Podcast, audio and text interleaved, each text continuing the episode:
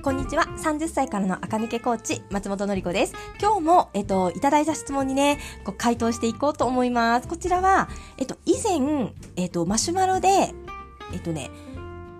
えっと、靴の相談をお受けしたお客様、お客様というかリスナーさんが、えっと、インスタグラムのメッセージからくださった質問ですね。えっと、少し、えっと、写真付きの質問だったので、インスタグラムのメッセージからくださったんですが、あの、お聞きの方も、あの、マシュマロをじゃなくて写真付きであの別にこう私と直接つながってもね困らないですっていう方はあのインスタグラムのねメッセージから質問くださっても全然いいですからね。マシュマロはなんか私とねなんかあんまりつなつながりたくないっていうのも変なんですけど やり取りをこうするのもねちょっとあの気遅れするなみたいな方用なのであの別にインスタグラムのねメッセージでも全然質問くださって大丈夫です。ラジオ用のね質問ですとかね書いてくださったら全然大丈夫です。じゃあちょっとねお湯読ませていただきます。もうととにかくね私のリスナーさんってみんな名文なんですよね。みんなすごい文章面白いんですけど、じゃあちょっといきますね。えっ、ー、と、その方からです。はい。のりこさん、またしてもなんですが、助けていただけないでしょうか。購入したスカートでうまくコーデが組めずに悩んでいます。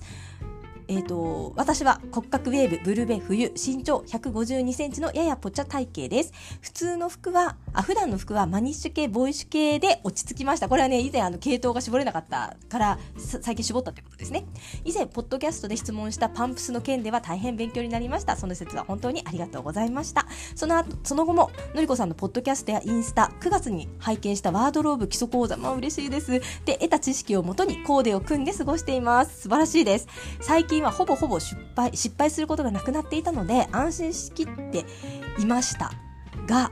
またやってしまいました。どうしても定期的にガーリーなものが欲しくなってしまうんです。年始のセールでえっとティアードスカートの、あの、ちょっとね、サテン素材のティアードスカートですね、を一目惚れで購入してしまい、とっても可愛くて、白いボトムスも持ってないし、ロングだし、素材的には春っぽいからいいじゃんとうっかり試着もせずに買ったそうなんですね。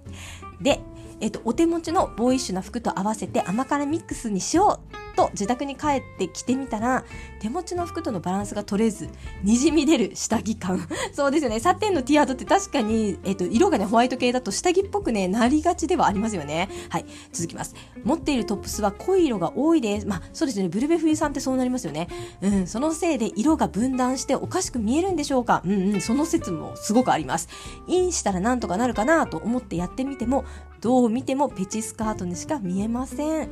手持ちの服でなんとかギリギリ下着に見えなかったコーデの写真を添付させていただきました。どっちもえっ、ー、と足元はスニーカー合わせしか思い浮かばずこれは荒さがする格好じゃないのでは？と悶々としています。のりこさんどうにかこのスカートを救う手立てはないでしょうか？ご提案いただけると幸いです。寒い日が続きますのでお体ご自愛くださいね。ですって優しい。ありがとうございます。もうね。もうすごい面白いですよね。どう見ても下、にじみ出る下着感とかね、まあわかりますね。白くてテラテラしたものってね、あの、間違うとね、下着っぽくなりやすいんですよ。で、えっとね、お送りいただいたコーディネートはね、実はお上手にできていて、1枚はグレーのパーカーと、えっと、サテンスカート。で、2枚目は、えっと、ボーダーの、えっと、ロンティーに、えっとね、あと、ネイビーのボーダーのロンティーに、ブラック系のジレの下に、えっと、ボーダーがね、ネイビーと白なので、その白とリンクさせて、この白のサテンスカートを合わせてるコーデで、どちらもね、悪くなかったかったんですよ。で、全然いいですよ、と言ったんですが、えっ、ー、と、確かにいくつか、あの、その後ね、あの、あ、だからかっていうことが分かりました。まずは、えっ、ー、と、スニーカー合わせで考えていたっていうところですね。えっ、ー、と、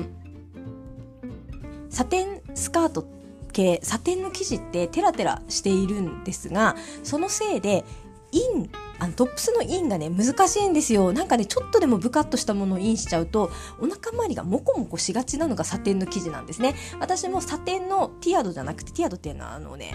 えーと、下に向かって 3, 3段階ぐらいあの生地がこう下に向かって3回貼り付けてあるみたいな。分かった。分かりにくい。けどティアードスカスで検索すると分かると思いますけど。ああいう下に向かってちょっとね、えーと、幅も広がって、えーと、竹をこう3段ぐらいつけて縫い合わせてあるみたいなスカートなんですけど私はサテンはティアードじゃなくてマーメイドスカートのサテンもえっ、とね、2、3枚、3、あ、2枚かな。今は2枚持っていますね。で、えっ、ー、と、サテンはどっち、どの形状にしろ、とにかく、インするとお腹がぽっこりしやすい生地なんですよ。なので、サテンスカートはインしようと考えてはいけないんですね。なので、あの、インしようとしたら変になりましたってことがね、書いてあったかと思います。で、どうしてもサテンスカートをインしたい場合には、あの、本当にね、薄手のピタッとしたタートルネックとか薄手のピタッとしたロンティみたいなものをあの肌着みたいなぐらい薄いものをあのインして着ることはできますが割とね、それ結構ヌーディーなので、上からね、ジレを、ま、もう一回合わせたりとか、えっ、ー、と、重ね着をする必要が出てきちゃう可能性が高いですね。大人がやっちゃうとね、結構ブラ紐の、あの、ガタガタまで見えるぐらい、こう、ピチッとしたタートルネックを着ないと、インはね、できないのがサテンスカートです。というわけで、サテンスカートを手に取った時点で、インしない方向で、進めることになります、頭をね。とすると、オーバーブラウスさせることになりますよね。えっ、ー、と、実際に、えっ、ー、と、送っていただいたコーデは、グレーのえー、パーカースウェットパーカー、うん、フーディと,、えーと、ボーダーをオーバーブラウスしてその上にさらに、えー、ジレをかけたみたいなそういう通行だったんでそうインすることを諦めたのは正解。じゃあ次インしないということはオーバーブラウスしますよね。ということはどうなるかっていうと若干だらしなく見えるんですよね。そうオーバーブラウスってやっぱり締まりがない形態にはなるのでこう品とか大人っぽさみたいなものを出す方が良いんです。となると足元がスニーカーだと若干ね大人っぽさとか品が足りなくなるんですよね。うんそう、それ、それがね、ちょっと確かに下着っぽく見える原因の一つになるかと思います。うん、そういう場合には、やっぱりね、下着では絶対履かないもの、絶対持たないカバンみたいなものを持つといいです。というわけで、私のご提案は先の尖ったね、黒いショートブーツ、もう本当によくここでも話が出ますが、あとは先の尖った黒い、あの、パンプスですよね。そういった綺麗めなもので足先をまとめて、それと同じ色のブラックの靴ならブラックのバッグをお持ちいただくだけでいいです。で、カバンは大きければ大きいほどカジュアルになるので、こういうね、上パーカー下サテンスカートみたいな、どっちも割とカジュアルサテンスカートはね、マーメイドだとまだカジュアル風が少ないんですけど、ティアードだとね、やっぱりちょっと可愛い系で、可愛いでガーリーだと、あとこの間の、あのー、コーディネート基礎講座をね、受けた方はわかる通り、ガーリーって、えっ、ー、と、子供、低年齢で、女子、女児、女児のものになっちゃうので、そうするとね、カバンまででかいの持っちゃうと、かなり子供にうん振り切ったコーデになると大人がするには難しい。こ書いてますよね。粗さがこれでいいのかってねご本人がおっしゃってたんですけどそうそうなっちゃうのでカバンはね小さくした方がいいんですよ。そうすると黒いブーツと黒いちっちゃいバッグ今年の流行りだと黒いボスミニボストンですね。をお持ちいただくだけで結構うまくいきます。うん。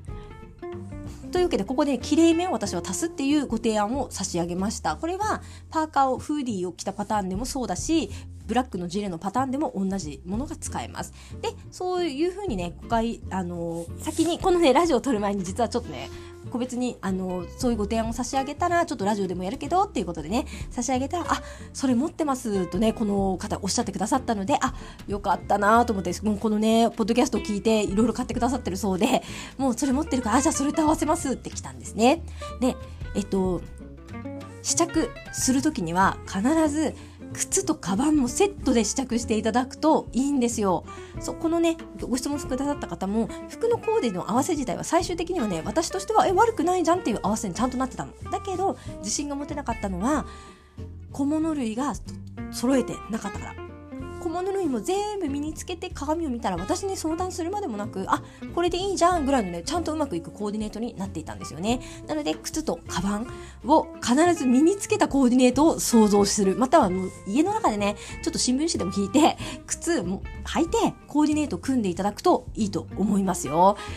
というわけでご本人がやってたことは合ってたんですけれど、えっ、ー、と出してきた小物が、